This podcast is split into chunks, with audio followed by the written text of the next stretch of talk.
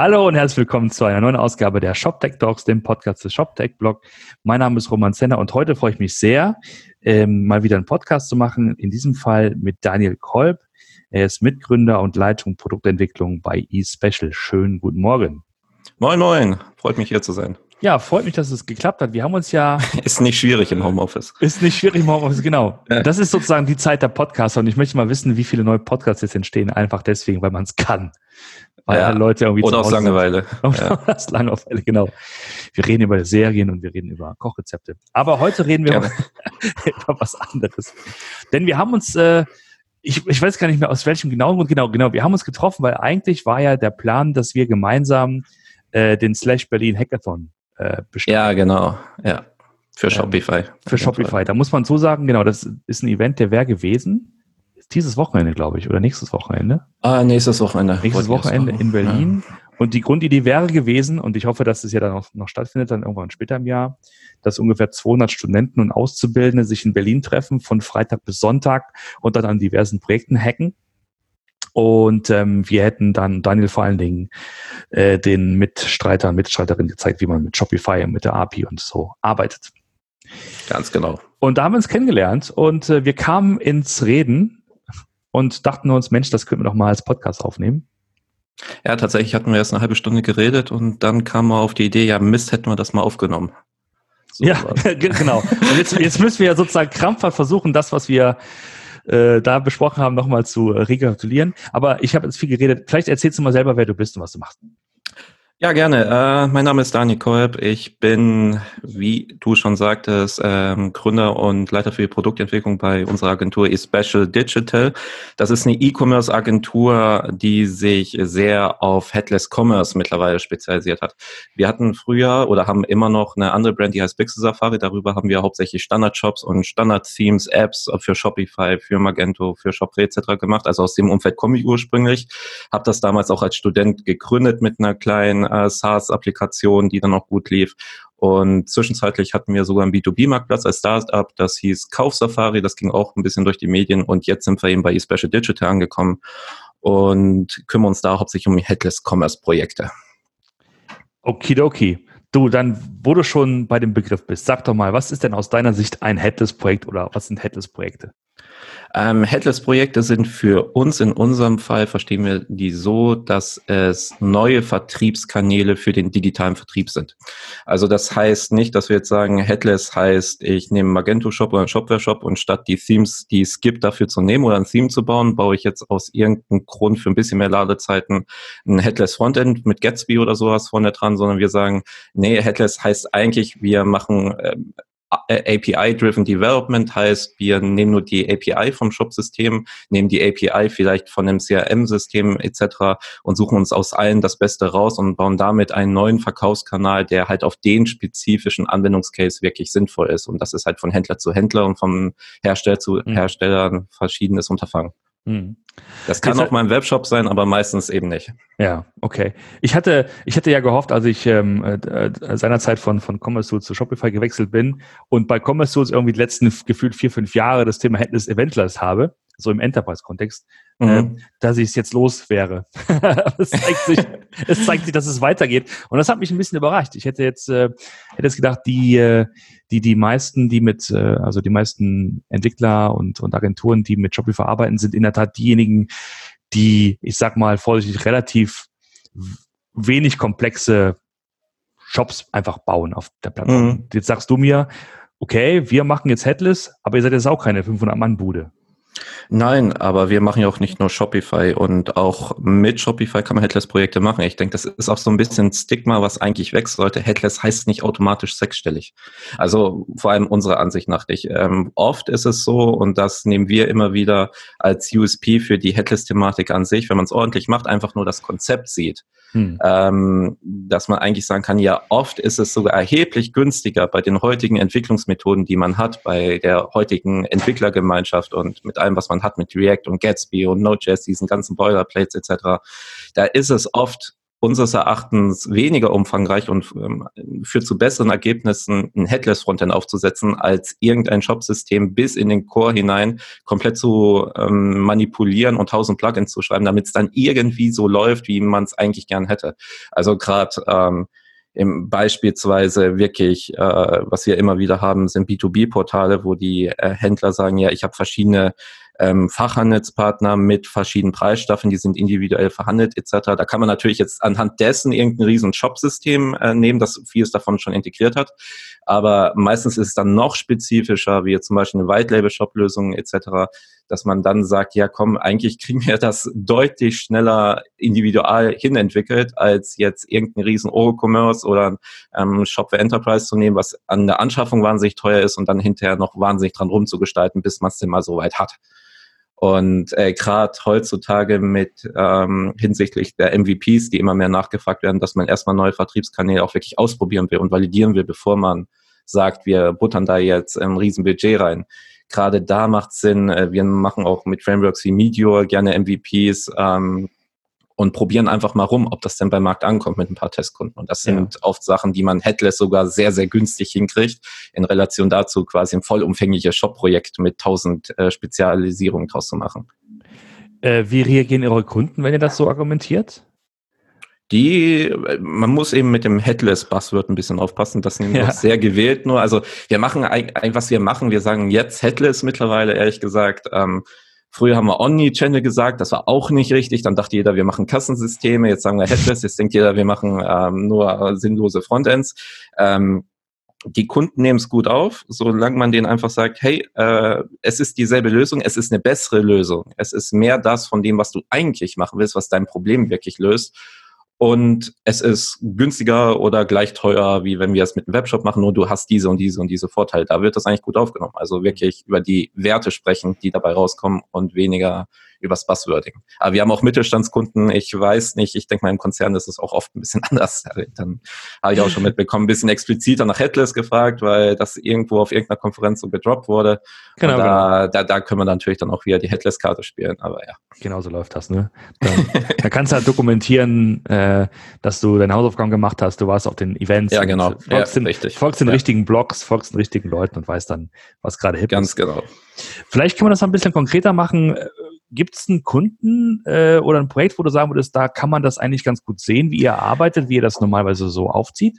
Ja, also ein Kunde, ähm, den ich immer wieder gerne erwähne, ist ein Kunstverlag aus Hannover. Äh, die haben einen Kunstverlag aus München, der also der ursprünglich in München ansässig war, aufgekauft und haben die ganzen Künstler übernommen. Also das kann man sich vorstellen, äh, für alle, die nicht viel mit Kunst zu tun haben, wie ein Plattenlabel, nur halt für Künstler. Das heißt, wenn ich jetzt auch hier in meinem Wohnzimmer irgendwelche Bilder male und ich will unter Vertrag kommen, dann gibt es dafür auch Kunstverlege und die kümmern sich dann darum, dass die Ausstellungen auch in die Museen beliefert werden, dass der ganze Kram dann bei diesen super teuren Galerien in den Innenstädten landen, wo ich noch nie so wirklich drin war bis zu diesem Projekt. Ähm, und äh, die haben, die, die sind recht altbacken da in der Branche. Ähm, da läuft es nämlich so, dass jeder größere Kunstverlag ähm, einen Papierkatalog hin, ähm, herstellt, der wird dann an zigtausende Fachhändler rausgeschickt. Und die Fachhändler in der Realität nehmen die dann einfach immer den ähm, aktuellsten Katalog oder der, wo die sympathischste Telefondame hinter sitzt und gucken dann für einen ähm, Konsumenten raus, welches Bild sie denn gern bestellen würden. Dann wird da so eine Seite aufgeschlagen und hier gucken sie mal, was gefällt ihnen denn davon oder da wird ein bestimmter Künstler genannt und dann wird er halt bestellt. Und ähm, der Kunde kam ursprünglich äh, mit der Idee zu uns, dass er gesagt hat, ja, guck mal hier, ich habe so einen uralten Shop, der läuft nicht richtig, der ist nicht responsive etc. Ähm, ich brauche den neu. So, mhm. da ging es, glaube ich, damals um Shopware 5 oder sowas. Und dann hatte der da, das war eigentlich der Einstieg, dann hatte der da so einen super komplizierten ähm, Bildkonfigurator, wo man verschiedene Formate, Materialien, Zuschnitte und den ganzen ähm, Firlefanz machen konnte. Und das, da ging es schon los. Dann hat er nämlich gesagt, das hätte ich gern neu mit diesen und diesen Änderungen. Und dann hätte ich gern noch, dass wir da pro Kunde, pro Fachhändler individuelle Preise haben. Und dann hätte ich gern noch, dass die das vielleicht in ihrem Shop dann, ähm, also in ihrem Store dann zeigen können, ohne dass mein Logo oben steht. Und dann hätte ich gern noch etc. Mhm. etc. Dann haben wir mhm. so eine Riesenliste gemacht. Dann hat er eben, wie gesagt, ich glaube, das war Shopware 5, hat er gesagt, das hätte ich da drin gern alles. Und ich glaube, jeder, der mit Shopware arbeitet, weiß, was das so ungefähr bedeutet, wenn man diese ganzen Sachen da reinflanschen möchte, dass das auch hinterher ordentlich funktioniert. Und dann hatten wir einen Workshop mit ihm und sind eben auf den Trichter gekommen, dass es ihm eigentlich gar nicht um das Shop-Projekt geht, sondern vielmehr darum, dass er eigentlich davon fliehen will, an die Fachhändler zu vermarkten. Aber das ja. Problem bei diesem Case wiederum war, dass der gar keine Ahnung, der hat gar keinen Mitarbeiter von Online-Marketing. Also die, mhm. die sind halt komplett waffenlos aufgestellt und versuchen eigentlich nur verzweifelt aus der Situation, aus der Abhängigkeit der Händler zu entfliehen. Was ähnliches haben wir immer wieder mit Amazon und eBay, dass die Leute sagen, ich möchte da weg. In dem Fall war es, ich möchte vom Retail-Geschäft weg, weil das mir einfach unberechenbar wird, weil die ähm, die Innenstädte halt ähm, einerseits sterben und andererseits sie einfach so einen harten Konkurrenzdruck gegenüber den anderen Verlagen haben. Mhm. Und aber eigentlich ist dieser B2B-Handel 90 Prozent des Geschäfts. Unsere Logistik ist darauf ausgelegt, unsere Produktion ist darauf ausgelegt. Eigentlich ist das schon super im Prinzip. Mhm. Ähm, also bräuchten, wenn wir es hinkriegen würden, theoretisch, äh, dass die Fachhändler da mehr anfragen, dann wäre das eigentlich genauso gut, wenn nicht sogar besser, weil mhm. bequemer und schneller zu skalieren. Und ähm, dann kamen wir eben drauf, ja, das können wir doch auch digital hinkriegen. Und äh, long story short lief dann darauf hinaus, dass wir eine White-Label-Shop-Lösung für diesen äh, Kunstverlag gemacht haben. Das heißt, jeder der Fachhändler hat vom Kunstverlag einen Zugang gekriegt, äh, konnte sich dann in diesen oder kann sich in diesen äh, White Label Shop einloggen, kann da sein eigenes Logo platzieren, sein eigenes Farbschema auswählen, sein eigenes Impressum hinterlegen etc. Und dann passiert Folgendes, der Fachhändler hat dann bei sich im Ladenlokal auf den Rechnern diese White-Label-Shop-Lösung von dem Kunstverlag äh, Verlag am Laufen und kann dann den Link zu diesem White-Label-Shop an die Konsumenten rausgeben. Hm. Die Konsumenten gehen nach Hause, können sich da das Bild nochmal angucken, sogar auch konfigurieren. Da ist ein sehr mächtiger Konfigurator drin und letztendlich bei dem Fachhändler dann bestellen. Bis dahin, von der Customer Journey her, ist es für den Konsumenten so, als ob äh, er wirklich bei diesem Fachhändler kauft. Im mhm. Hintergrund kauft er aber natürlich bei dem Kunstverlag, mhm. weil der Fachhändler dann mit einem Klick aus dieser ähm, Konsumentenbestellung eine Bestellung beim Kunstverlag macht. Und das hat halt dann schon ähm, dreistellige prozentuale Umsatzsteigerungen bei den Fachhändlern zur Folge gehabt, einfach weil viele Fachhändler gesagt haben, hey, ich, ich habe gar keinen Bock mehr auf diesen Papierkatalog. Äh, das ist so viel bequemer für mich, die können da auch Wunschlisten machen. Ähm, wir haben auch noch eine AR-App ähm, in der Mache, damit sich die Konsumenten dann einerseits das Bild nach Hause mitnehmen können und dann noch an die eigene Wand projizieren können, dann können sie sich da die Größe aussuchen etc. Und das sind einfach massig digitale Vorteile, was bei uns eben unter Headless läuft, weil es eine komplette Headless-Lösung ist ähm, die dazu geführt hat, dass ein ganz neuer Vertriebskanal aufgemacht wurde und wirklich die Konkurrenz teilweise ausgebotet wurde, weil man einfach gar keinen Bock mehr auf diesen Papierkatalog hat. Und die Konkurrenz kommt natürlich auch nicht hinterher, weil was will sie machen? Die kann auch fünf ähm, Papierkataloge hinschicken, die werden trotzdem der Digitallösung jetzt nicht den Rang ablaufen. Mhm. Und das ist so ein typisches Szenario für mich eigentlich, wie man auch heute im E-Commerce handeln muss, damit man eben wirklich sich abgrenzen kann, weil es gibt so viele starke Player im, im, im normalen, also wenn man nur Versorger spielen will, dann hat man es wirklich schwer gegen Amazon und die ganzen Spezialshops, die es gibt. Man muss da schon kreativ werden und seine individuellen Stärken rausholen. Ich glaube, gerade mit der technischen Grundlage, die wir heutzutage als Entwickler haben, ist das auch sehr gut möglich. Wenn ich jetzt die Anforderungen so höre und ich stelle mir vor, ich wäre ein Agenturchef oder ich wäre derjenige, der so ein Projekt scopen müsste, würde ich denken, oh man, das, äh, das wird nicht, das wird nicht billig und das ist bestimmt sechsstellig und äh, ich würde mir alle möglichen Komponenten überlegen, Standardsysteme, Eigenentwicklung und deswegen jetzt mal die Frage, was habt ihr denn gemacht? Was sind denn so die Komponenten, ähm, die ihr genutzt habt? Weil das ist ja kein Weltkonzern, der, der Millionen von Budgets. Nee, nee, überhaupt nicht. Mal, schätze ich mal. Überhaupt nicht. Ähm, wir haben in dem Fall war das hinten dran Shopify tatsächlich. Also wir haben, da, da kam auch so ein riesen ähm, MVP, von, ähm, sorry, USP äh, von Headless wieder ins Spiel. Ähm, wir mussten mit einem Shopware 4 Shop anfangen, weil das der alte war ja. haben da was angeschlossen und haben es hinterher innerhalb von, ich glaube, zweieinhalb Stunden dann auf Shopify umgemünzt, weil dann hinterher noch ein Shopify-Shop dazu kam. Ja. Ähm, also hinten dran lief erst eine Shopware. Wir haben uns alle Daten von dem Ding abgegriffen, haben eine eigene kleine Datenbank gezimmert, nur für diese White-Label-Shop-Lösung. Ähm, haben dann das an verschiedene Marketing-Tools noch angeschlossen und in dem Fall haben wir tatsächlich alles eigentlich größtenteils selber mit Medio.js und React entwickelt und ja, das war es eigentlich. Die mhm. ähm, AR-App ähm, wurde noch mit React Native gemacht ähm, und AR-Kit. das war eigentlich schon das Setup und damit war es gegessen. Also wir haben uns quasi die Daten, die wir haben wollten, aus dem Shopware und hinterher aus dem Shopify-Shop rausgezogen und haben damit quasi ein zweites Datenlayer aus, aufgemacht, das sich dann permanent halt mit den wichtigen Shop-Daten immer synchronisiert hat. Äh, dazu haben die dann noch ein eigenes Interface gekriegt, ähm, also der Kunstverlag, wo er die einzelnen Fachhändler mit ihren Rabattstufen hinterlegen konnte und das haben wir hinterher noch an der Lexware angeschlossen. Ah, okay. Und das heißt, jetzt ähm, kann dieser, dieser Verlag dann mit ein paar Klicks sich da einen neuen Handelspartner äh, Ganz genau. Okay. Äh, sogar noch cooler, der kann einfach eine, ähm, der schickt einfach einen Link an die raus. Äh, dann landet man auf so einer schönen Login-Seite, wo der Name des Kunstverlags nicht genannt wird, einfach falls ein Konsument mal auf die Idee kommt, da was äh, zu machen. Ähm, und dann kann er einen Zugang anfordern. Diese Zugangsanfrage landet dann bei dem, äh, bei dem Kunstverlag und der kann das dann freigeben und die Rabattstufe hinterlegen. Mhm. Und gleichzeitig das mit seiner Lex-Wert verknüpfen, wer das denn jetzt gewesen ist. Mhm.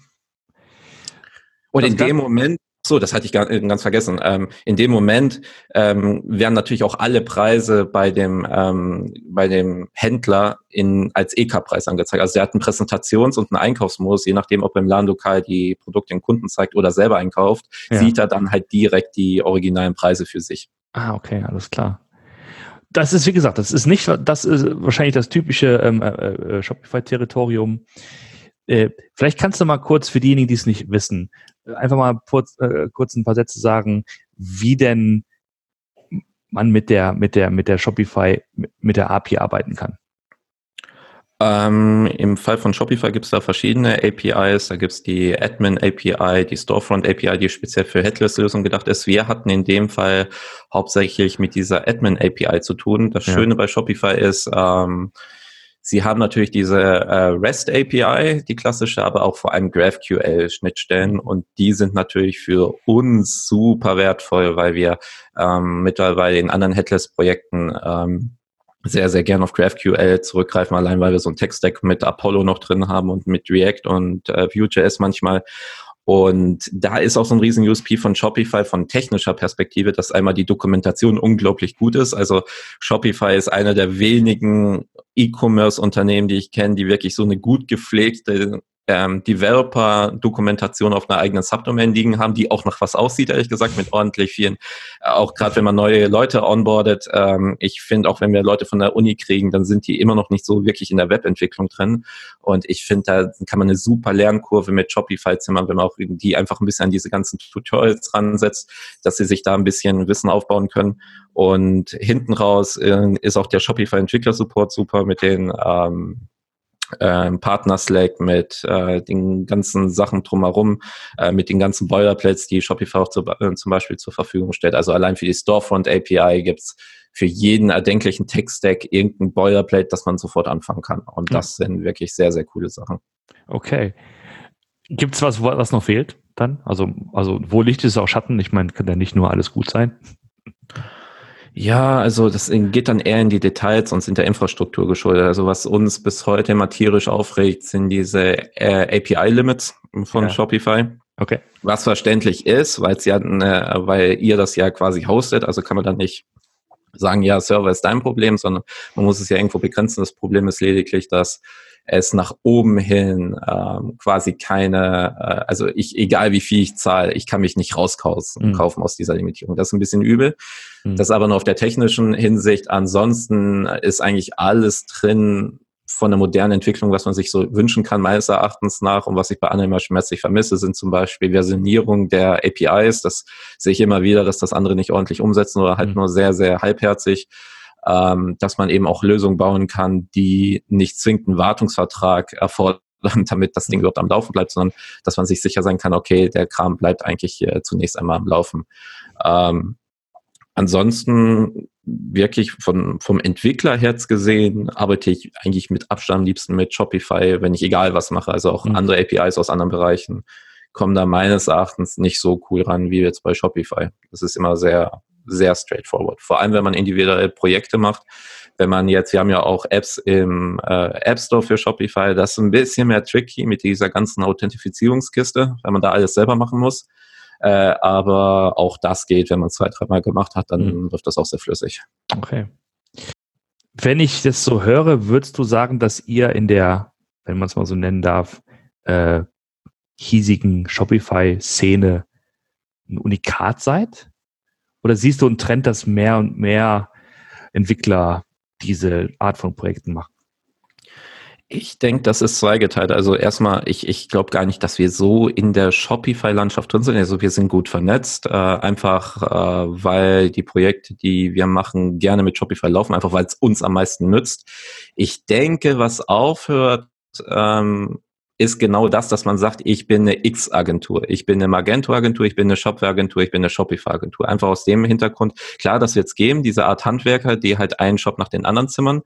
Ähm, aber ich denke schon, dass es halt immer mehr dahin geht, dass die Shopsysteme immer einfacher zu bedienen sind, dass ich als ähm, Unternehmen ähm, ich brauche eh minimal IT-Ressourcen mittlerweile und ich glaube, es wird, die Tools machen es immer einfacher, dass man sich einfach diesen Standard-Shop einfach hinzimmern kann, dass man da wirklich, also auch wenn ich ein größeres Unternehmen bin und ich will einfach nur mal B2C ausprobieren, dann ist eigentlich meiner Erfahrung nach das Problem eher im Marketing, als dass ich ein schönes Theme finde, dass ich mir über einen Shopify-Shop hinbastel, weil das kriegt nun wirklich eigentlich mittlerweile wirklich fast jeder hin. Mhm. Ähm, Vielmehr geht es eben in die Richtung, dass man als Agentur sich eben entscheiden muss, ja, mache ich quasi Betreuung, mache ich eine Shop-Betreuung, was ja auch okay ist.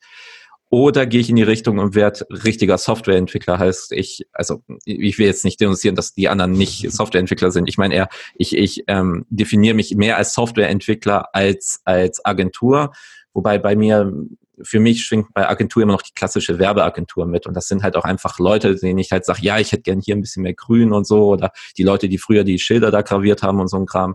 Ähm, ich glaube, da läuft es halt einfach raus, weil die Unternehmen wirklich mittlerweile sehr viel selber machen können und die anderen Agenturen, die müssen sich eben jetzt entscheiden, ob sie wirklich Softwareentwicklerkapazitäten aufbauen, um dann Individualprojekte zu machen. Und das sind nicht zwingend Jobprojekte an sich mit einem, einem bestimmten Shopsystem, sondern vielmehr Komplettlösungen von Software, also Apps und Web-Apps etc., die natürlich eine E-Commerce-Komponente haben, aber die an sich genommen ein Stück äh, Standalone-Software sind, das auch so laufen müsste und wo das Shop-System nur ein Element von vielen ist und nicht das zentrale Baustück. Also nicht, dass ich sage, ich nehme zum Beispiel jetzt einen Shopware, ich mache einen Shopware-Shop, sondern ich mache einen Shop und dafür nehme ich unter anderem Shopware. Mhm. Eher diese Herangehensweise und dass man dann einfach schaut, ja, komm, was, was, welches Shop-System bringt mir denn an welcher Beziehung das meiste? Ich meine, man sieht es auch an Anbietern wie Stripe, wie erfolgreich das ist. Ich meine, da, da, du kannst ja keine komplette Lösung nur mit Stripe bauen. Du brauchst ja irgendwas vorne dran, was du dann letztendlich verkaufen kannst. Mhm. Und in die Richtung geht's halt immer mehr, dass man sagt, ja, ich brauche eine E-Commerce-Komponente, aber ich brauche keine komplette Shop-Komponente. Gerade wenn es mhm. komplexer wird,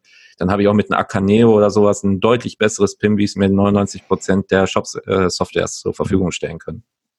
Das heißt, äh, das ist ja, um noch ein äh, Buzzword reinzubringen, äh, dieses, äh, dieser Best-of-Breed-Ansatz, so nimmst die Software oder die Komponente, die für den jeweiligen Zweck am besten ist und ja. schaust halt, dass die gescheit miteinander sprechen und äh, das Gesamte sozusagen dann das ist, was, was letztlich dann äh, den Business Case unterstützt. Ja, ich denke, da hat sich auch viel gewandelt, weil es ja. einfach viel einfacher geworden ist. Ne? Also früher war es ja, waren diese ganze REST API Sachen, also ähm, oder überhaupt die ganze Anwendung, die ganzen Tools, die man heutzutage hat. Ich finde es so unglaublich einfach, wie schnell man da irgendwas angebunden kriegt. Das ähm, vor zehn Jahren war es gefühlt noch sehr anders. Vielleicht lag es auch nur an mir, weil ich unerfahrener war, aber ähm, gefühlt war damals jeder kleine Krimskrams ein Riesenproblem und heute können wir echt äh, allein eben was auf den Hackathons rumkommt, was da in ein, zwei Tagen runtergeprockt wird, ist schon der Hammer, finde ich. Ähm, ja. Und gerade so im MVP-Bereich, man hat so tolle Tools mittlerweile mit NPM und Yarn und den ganzen ähm, Stuff-Building-Dingern und ähm, ich, ich denke, da wird es halt auch immer mehr drauf rauslaufen, dass die Entwicklung an sich immer einfacher wird. Das heißt, man hat immer mehr Kapazität, um wirklich coole Sachen zu machen. Und das ist, glaube ich, ein ganz guter Punkt. Wir hatten uns im letzten Gespräch nämlich auch mal über die, wenn wir sie mal so nennen wollen, klassische Agenturlandschaft unterhalten, wie die allermeisten äh, Agenturen hierzulande noch ihr Geld verdienen. Es ist ja oftmals der Tatsache geschuldet, dass ja äh, Systeme da sind, die die selbst betrieben werden müssen. Das heißt, die Infrastruktur muss selbst betrieben werden und es braucht halt Updates und, und Bugfixes, was auch immer so kommt. Das heißt, man ist irgendwie permanent in so einem, in so einem, in Situationen, wo man diese ähm, diese Software up-to-date hält und, und braucht halt da Ressourcen ähm, und tut halt viel, ohne dass man tatsächlich einen Mehrwert für den, für den Kunden ähm, schafft. Mhm. Ja. Äh, das ist das eine.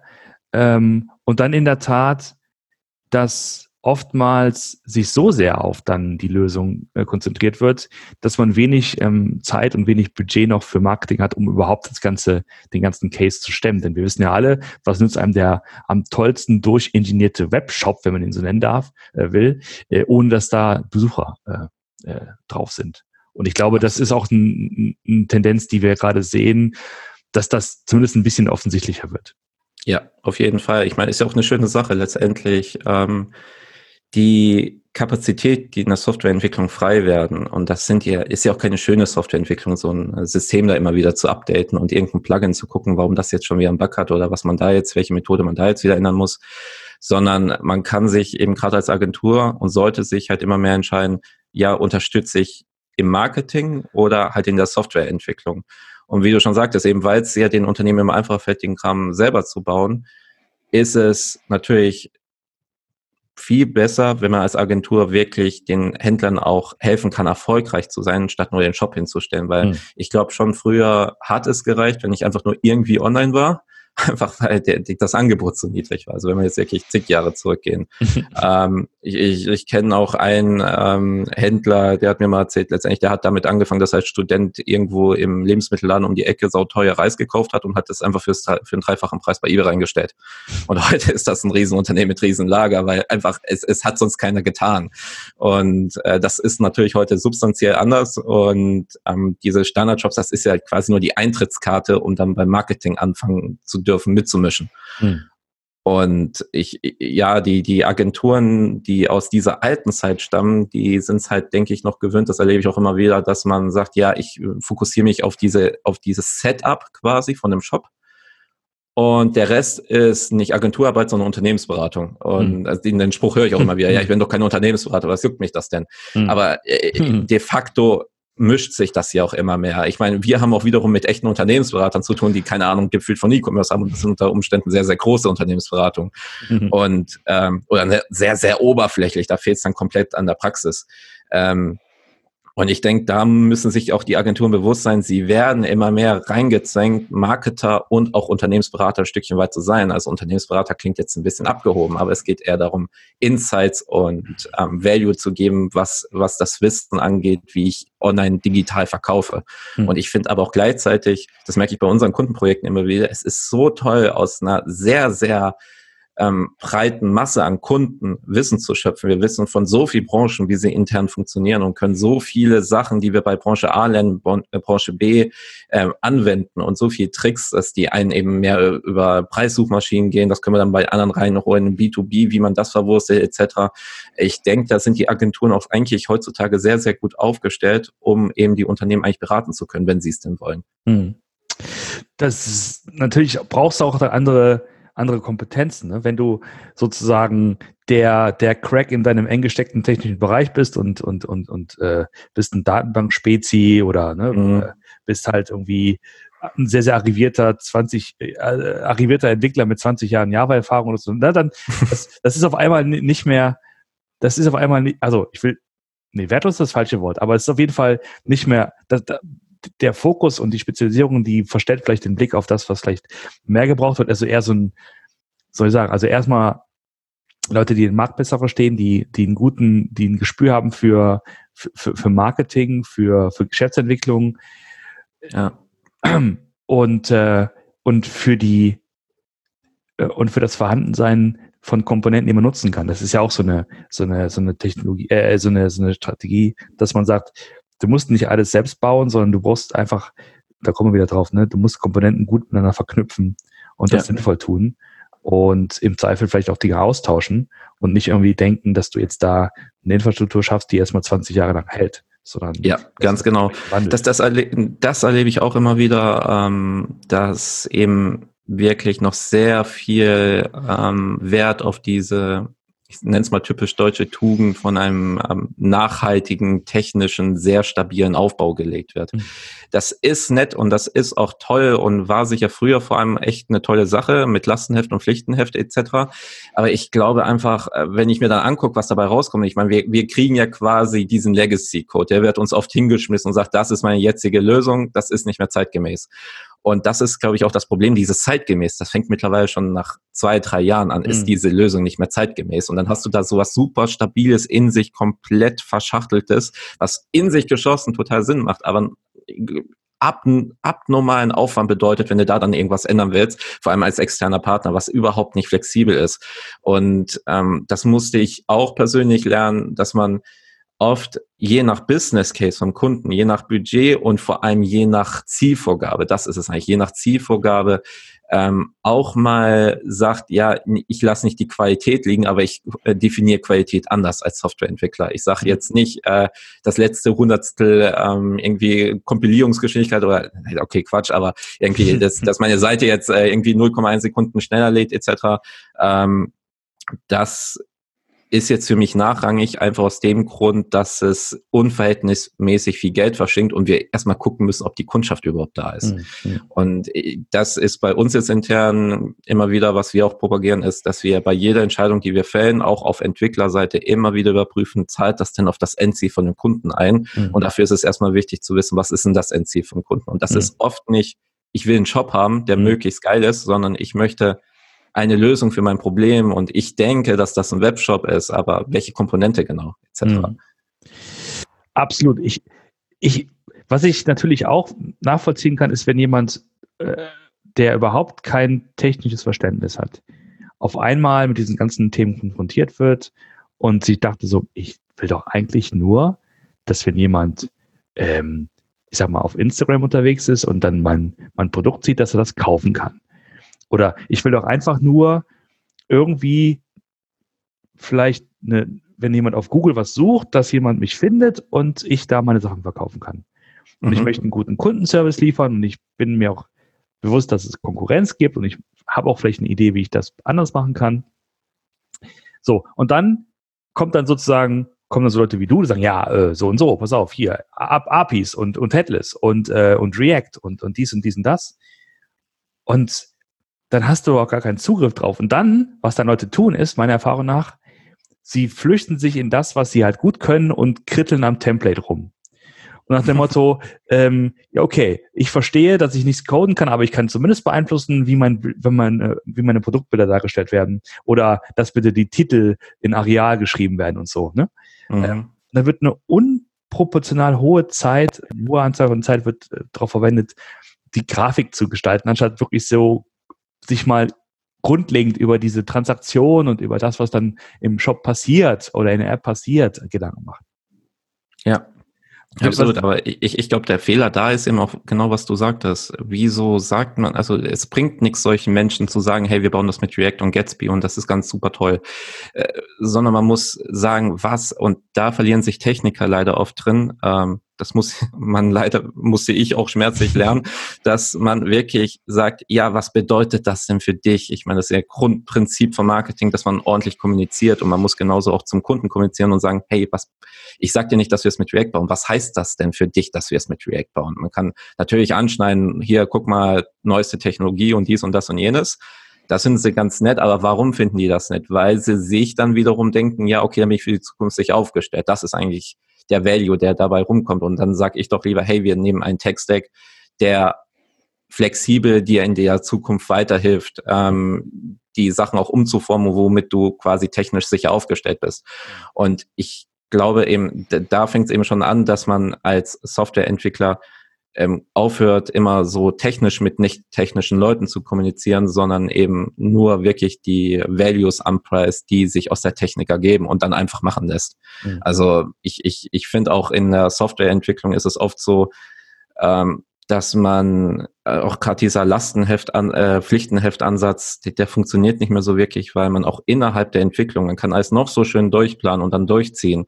Äh, das, das mag funktionieren, aber es ist oft nicht die beste Variante, weil mhm. sich im Entwicklungsprozess, auch im Gespräch mit dem Kunden, in den ersten Tests dann ähm, nach dem Livegang dann wirklich Sachen ergeben, dass man Zeug auch mal umschmeißen sollte und die Freiheit haben sollte. Deshalb versuchen wir auch immer möglichst schwammig mit dem Kunden drüber zu reden und eigentlich nur konkret zu werden, was er für mhm. Vorteile hat und wie die Technik hinten dran aussieht, das mhm. entscheiden wir dann eigentlich auch während des Prozesses und schmeißen auch gerne mal was um, wenn es irgendwie Mehrwert hat. Mhm.